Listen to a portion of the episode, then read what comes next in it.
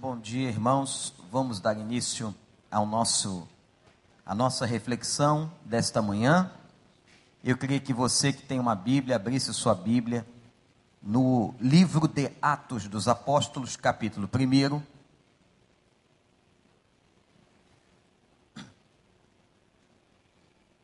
Vamos ler, irmãos, a partir do versículo de número 1.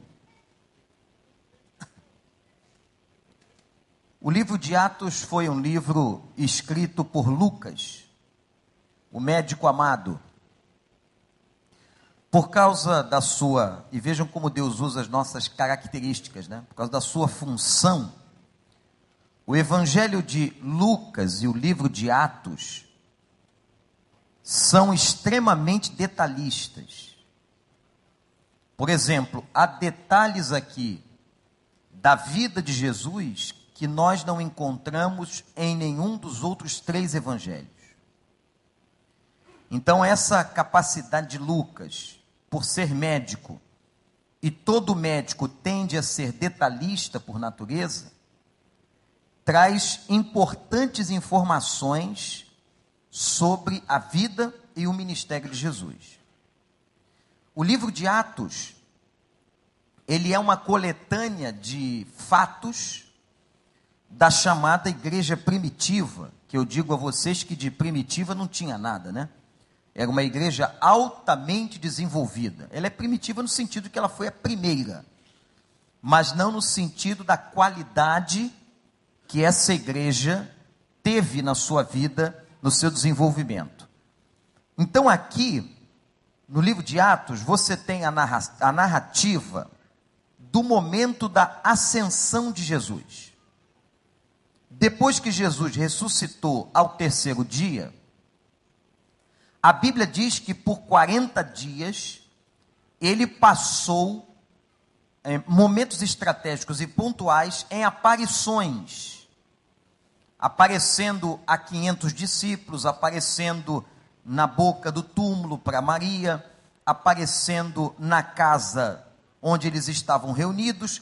Houve várias aparições de Jesus.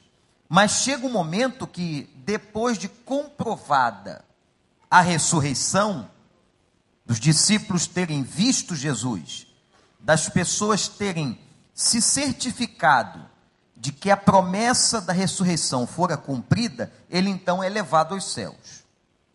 Então, esse livro, vejam como começa. Em meu livro anterior, Teófilo. Teófilo é um nome. Teo é Deus no grego. Filo é amigo. Então, amigo de Deus. Esse pode ser um personagem real ou pode ser um personagem fictício. O que, que é isso? Pode ser uma, uh, uma designação a vários discípulos ou a vários apóstolos, aqueles que seguiam a Jesus. Então, Lucas escreve: Em meu livro anterior, Teófilo, escrevi a respeito de tudo que Jesus começou a fazer e ensinar, até o dia em que foi elevado aos céus, depois de ter dado instruções por meio do Espírito Santo aos apóstolos que havia escolhido. Depois do seu sofrimento, Jesus apresentou-se a eles e deu-lhes muitas provas indiscutíveis de que estava vivo apareceu-lhes por um pouco, por um período de 40 dias, falando-lhes acerca do reino de Deus. Certa ocasião, enquanto comia com eles, deu-lhes esta ordem. Observem. A tradução do texto grego, nos melhores textos, nas melhores traduções, é de que ele deu uma ordem. Uma ordem é uma coisa, uma sugestão é outra. Ele disse: Não saiam de Jerusalém, mas esperem pela promessa de meu Pai, da qual lhes falei. Pois João batizou com água, mas dentro de poucos dias vocês serão batizados com o Espírito Santo. Seria o início do ministério do Espírito Santo. Então os que estavam reunidos lhe perguntaram: Senhor, é nesse tempo que vais restaurar o reino a Israel? Ele lhes respondeu: Não lhes compete saber os tempos ou as datas que o Pai estabeleceu pela sua própria autoridade, mas receberão poder quando o Espírito Santo descer sobre vocês, e serão as minhas testemunhas em Jerusalém, em toda a Judéia, Samaria e até os confins da terra. Observem então que Lucas faz uma narrativa das últimas instruções de Jesus, do último recado, da última palavra que ele deixa. Vão para Jerusalém e vocês receberão o Espírito Santo. Que acontece a descida do Espírito Santo ou do ministério do Espírito Santo porque o Espírito Santo, ele era uma verdade. O Espírito Santo é parte da Trindade de Deus. Portanto, o Espírito Santo pré-existia. Lá no livro de Gênesis, a Bíblia diz que o Espírito de Deus pairava sobre as águas. Então, o Espírito Santo pré-existia. O Espírito Santo formava a ideia da trindade, uma ideia que teologicamente para nós, seres humanos, é difícil de entender. Como é que três pessoas são uma só e uma só são três pessoas: o Pai, o Filho e o Espírito Santo. Eu me lembro quando estava no meu concílio de ordenação ao ministério, há 27 anos atrás, que alguém perguntou ou pediu para que explicasse a Trindade. E a minha resposta foi a seguinte: se Santo Agostinho não conseguiu e escreveu 12 volumes, não sou eu que vou responder. A Trindade é uma das teologias mais complexas da Bíblia. Então o Espírito Santo já existia. O Espírito Santo era uma realidade. Quando a Bíblia fala que o Espírito Santo desce, ela está dizendo, ele inicia o seu ministério. Velho Testamento era o ministério do Deus Pai. Nos dias de Jesus era o ministério do Deus Filho. E a partir da ascensão de Cristo, o ministério do Espírito Santo. Ele disse: Se eu não for, João 16, o consolador não virá. Então, o Espírito Santo só podia efetivar o seu ministério depois da ascensão de Jesus. Esperem aqui 40 dias até que as coisas se cumpram, como se cumpriram, está registrado em Atos capítulo 2. Mais uma prova da existência do Espírito Santo está dentro dos, dos livros de Atos, de, desculpe, de Salmos. Por quê? São vários salmistas que citam a presença do Espírito Santo. Davi diz assim: Não retires de mim o teu espírito. São vários momentos, várias passagens nas quais o Espírito Santo está presente, mas aqui em Atos ele desce.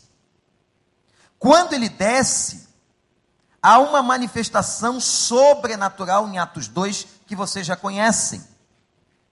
Essa mesma manifestação se repete em três outros lugares ela se repete com os samaritanos. Mesmo jeito, como aconteceu em Jerusalém, se repete com os samaritanos. O que, que Deus estava mostrando?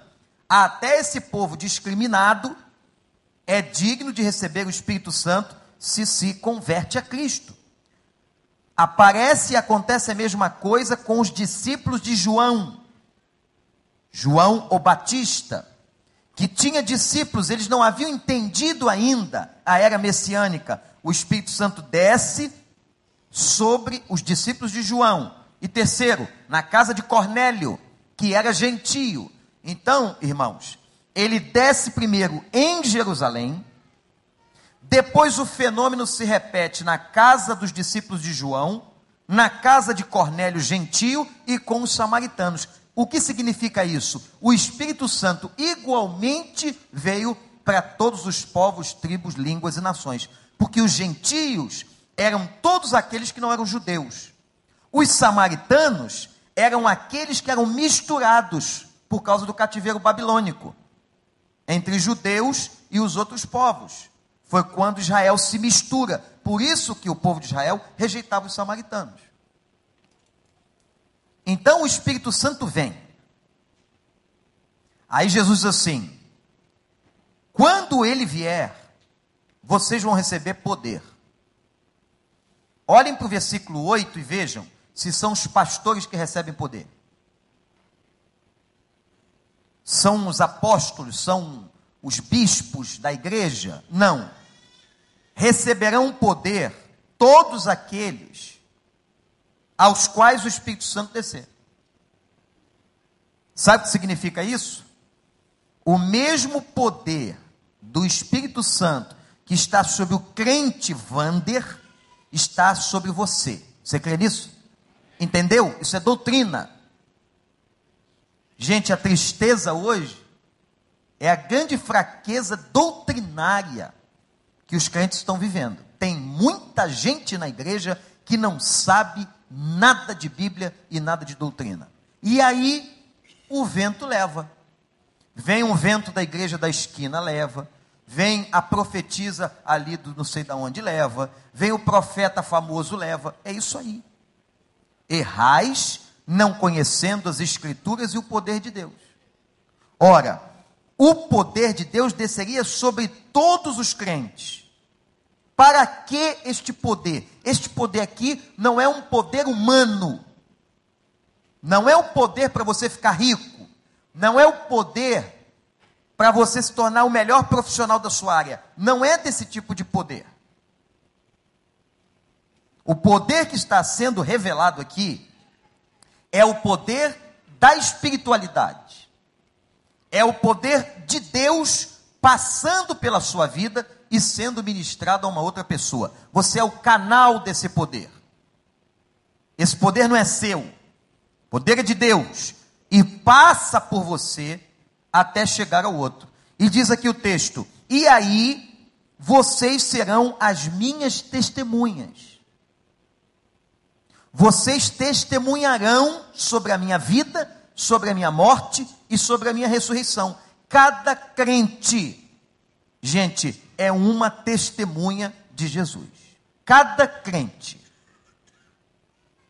Em Jerusalém, na Judéia, Samaria e os confins da terra. Isto é, a pregação do Evangelho, o testemunho do Evangelho tem que ser em todos os lugares. E a igreja se espalhou por todo canto que havia. Lembra o destino? Um hino que fala sobre Barnabé. Né? E a igreja se espalhou por todo canto que havia. E a igreja levou por todos os lugares, através da obra missionária de Paulo, que foi profeta e apóstolo dos gentios, através da vida de Pedro em Jerusalém, através das igrejas espalhadas pelas cidades gregas, como Corinto, por exemplo, como Tessalônica, por exemplo. Enfim, o evangelho se espalhou. E eles levaram esse negócio tão a sério que a explosão da igreja no Novo Testamento é algo tremendo. Vocês sabem quantas pessoas moravam em Jerusalém? Em Israel, na época de Jesus? Jerusalém deveria ter 80 mil habitantes é a estimativa populacional de Jerusalém nos dias de Jesus. 80 mil habitantes. Na primeira pregação, se converteram 3 mil. Faz a conta. Na segunda pregação, se converteram 5 mil. 10% da população se converte em alguns dias. Por isso que o cristianismo passa a ser perseguido. Passa a ser perseguido pelos judeus, porque se tornara o cristianismo uma ameaça para os judeus e para a religião judaica, porque os judeus não acreditavam que aquele era o Messias, então o cristianismo passa a ser uma ameaça, para os judeus e para os romanos. Porque eles pregavam o tal de um rei. E qual era o medo de César? Que esse rei viesse criar uma confusão, não tinha entendido ainda, que o rei do qual os apóstolos falavam era rei do reino de Deus, o reino espiritual, mas Roma achava que esse rei podia causar perturbação e esse rei tomasse o lugar do reinado de César. E aí, imediatamente, os cristãos começam a ser perseguidos. E o primeiro o primeiro a ser morto e massacrado é Estevão, na uma das portas de Jerusalém. Está lá em Atos 7. Então, gente, o que aconteceu com a igreja primitiva é um fenômeno. 10% da população de Jerusalém convertida em pouco tempo, em poucos dias. Aí eu fico pensando assim: por que é que não acontece hoje? E aqui está a crise. Por que é que não acontece hoje? Se nós temos aí na boca das estatísticas 50 milhões de evangélicos no Brasil, o estado do Rio de Janeiro é um dos estados mais evangelizados da federação. Sabiam disso? O Rio de Janeiro, o Espírito Santo, mas lá ainda tem um nome, né? Aqui. O Rio de Janeiro é um dos estados, é o estado extremamente evangelizado. A sede de grandes igrejas e denominações está no Rio de Janeiro. A sede dos batistas, da Assembleia de Deus, dos presbiterianos, da própria Igreja Universal, é aqui. Por que é que não acontece a mesma explosão de conversão? Aí você pode pensar, primeira hipótese, veja se é verdadeira, o poder de Deus diminuiu? Vocês creem nessa hipótese? Vocês acreditam que o poder de Deus hoje, ele é menor do que o poder de Deus nos dias da igreja primitiva? Eu não acredito. O poder de Deus não é menor. O que é então que está interrompendo o fluxo desse poder? O que, que vocês acham? Vocês acham que, por exemplo, vou dar uma segunda alternativa, que o diabo hoje é mais forte ou age mais do que naquela época? Também acho que não. Eu acho que o diabo não mudou, só mudaram suas estratégias. Eu acho que o poder de Deus não mudou. Então o que, que mudou? O problema está no canal, o problema está na igreja, o problema está em nós. O fato é, irmãos, e é para nossa reflexão profunda, que nós não pregamos o Evangelho. Nós não testemunhamos. Nós nos transformamos em crentes assistentes de culto. Pensa bem com frieza e vê se isso não é verdade. Adoramos e estamos na igreja todos os domingos, somos participantes de alguma obra, ofertantes, mas a pergunta: qual é a pessoa que você ganhou para Jesus nos últimos seis meses? Quem você evangelizou? Quem você trouxe a Cristo? Quem você discipula? Quem você levou às águas do batismo? O problema está em nós. O problema é que naquela época havia muito poder e nenhuma preocupação com religião. Era poder de Deus puro. Sabe o que, que acontece hoje? É muita preocupação com religião, muita preocupação com instituição e o poder de Deus é secundarizado. Quando a nossa igreja, em 2014, entrou naquela campanha ali, é para conscientizar, levar a todos nós o entendimento de que a pregação do Evangelho não é um problema exclusivo do púlpito da igreja e de quem prega nele.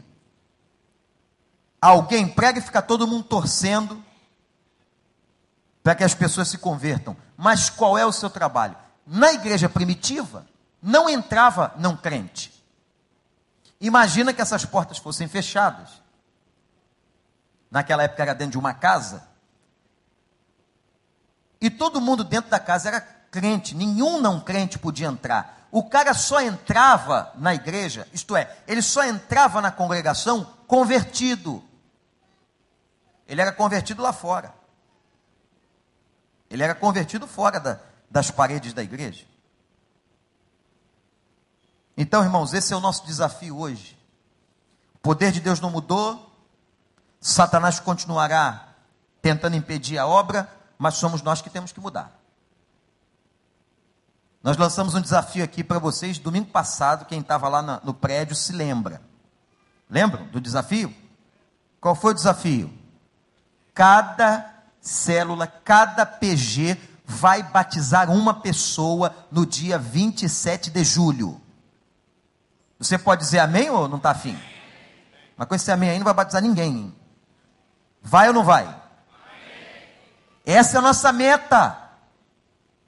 Coloque isso para o seu PG, comece a orar. Por quê? O poder de Deus não Ah, pastor, não dá, não dá tempo. O nosso bem-vindo à família, que é a preparação do batismo, para o dia 27 de julho, é 5 de julho, não é isso, Tiago? 5 de julho. Então nós estamos, que dia é hoje? 8. Será que nós não conseguimos levar ninguém a Cristo em um mês?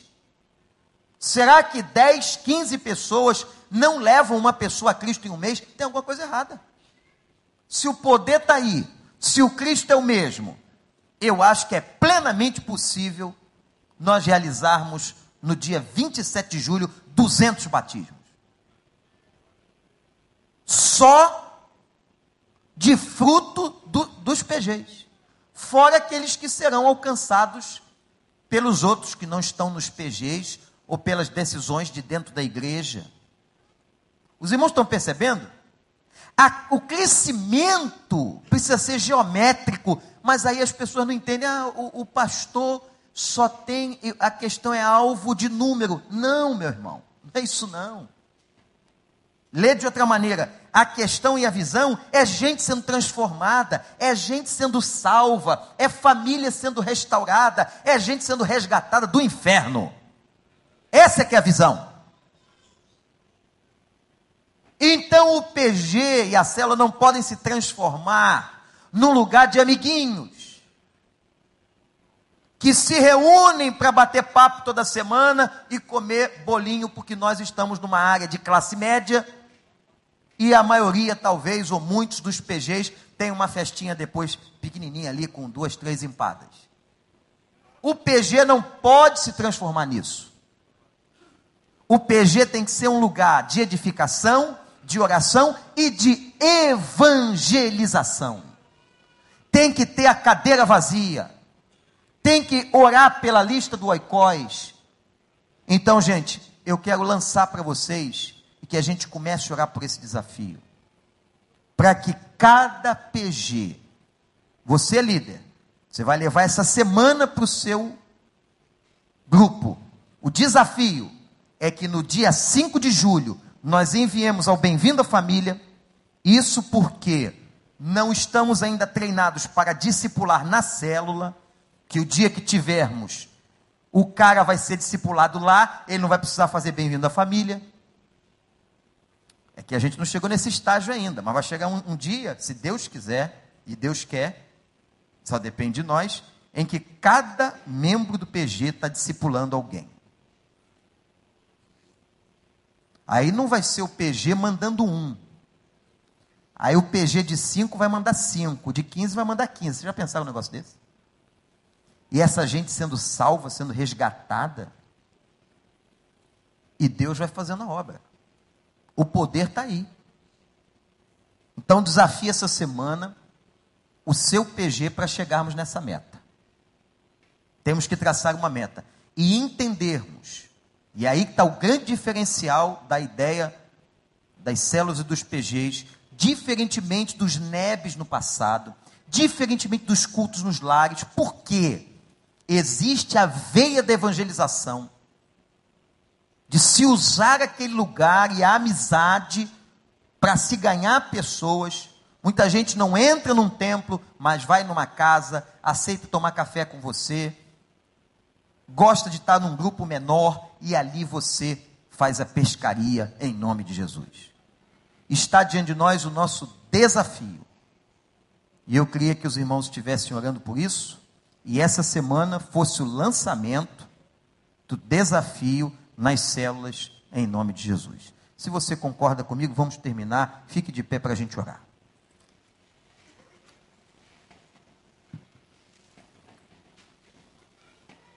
Feche seus olhos.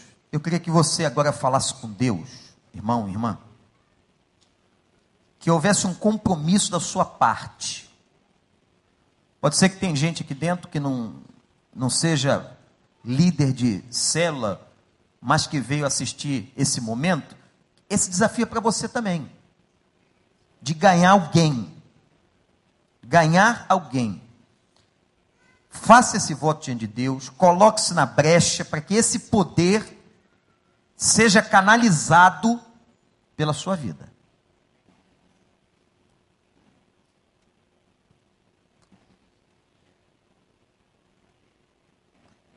Pai de amor, eu quero te entregar esta meta, esse projeto, que na verdade já está na tua palavra, não é criação nossa, mas é ordem, é dever imperativo de nós trazermos pessoas a Jesus Cristo como Salvador. Eu te suplico que, Senhor, cada líder, cada membro de célula de PG possa ter essa visão clara. E que no dia 5 de julho, na profissão de fé, e no dia 27, tenhamos uma grande colheita para a honra e glória do teu nome. Pai, ajuda-nos, move o nosso coração com amor pelas almas perdidas, vizinhos, amigos de trabalho, parentes, pessoas, que o Senhor nos desperte, que o Senhor nos ajude, em nome de Jesus. Amém. Pode sentar só um minutinho, Deus te abençoe. Pastor Franco vai dar uma palavra agora, gente, sobre, antes do culto começar, sobre a, a continuidade da semana de compaixão. Foi uma benção ontem, uma benção. Você não sabe o que você perdeu. Eu estive com a Rede Nova na escola, fizeram um trabalho lindo com as crianças, doaram calçados, foi uma benção, os adolescentes e jovens. Depois eu fui para a praça, Vou contar no culto, os irmãos vão ver. Foi uma maravilha o que aconteceu ali na praça, que o, os, o crack tomou conta, e ontem nós chegamos lá e o nome de Jesus imperou naquele lugar. Depois eu fui para o asilo, onde a rede do pastor Júnior esteve agindo. 37 anciãos, gente que está abandonada, foi uma maravilha. Parabéns. A semana de compaixão só começou, ela continua. Pastor Franco vai dizer qual vai ser a ação dessa semana. E eu lembro a todos: sexta-feira vai acontecer o quê? Nossa vigília de oração. Todos estão convidados, todos vocês, até que estão sentados aqui, que não pertencem a nenhum PG. Oito à meia-noite. Oito à meia-noite. E no sábado de manhã, todo mundo de amarelinho, com a camisa do Homem Brasil, vamos ter uma passeata evangelística aqui no nosso bairro. Pastor Franco. Obrigado, pastor. Então, pastor já disse quase tudo. Importante que nós tenhamos esse calendário que a recepção está distribuindo, que nós passemos essas informações para os nossos PGs durante a semana. E o trabalho lá na quadra é muito grande. E durante a semana, quem puder participar de segunda até o sábado, nós estaremos fazendo trabalho lá. Inclusive depois da caminhada evangelística do sábado também e nós estamos com uma necessidade muito específica de mão de obra. Se alguém conhecer um membro aqui da igreja que possa fazer um trabalho de serralheria para restauração lá das estruturas do vestiário que foi depredado e abandonado, eu agradeço, pode me procurar o pastor Gustavo também. E a rede Elevação do pastor João continua com o cesto lá para receber as doações de as fraldas são geriátricas, geriátricas e infantis. e leite em pó para o Casacap. E o Recriança está arrecadando brinquedos novos para as crianças carentes, hoje. Então você pode trazer sua doação, tanto agora, bom, agora de manhã já não dá mais, mas para o culto da tarde, para o culto da noite, o Recriança vai estar recebendo doações de brinquedos novos que serão distribuídos durante a semana. Obrigado, gente.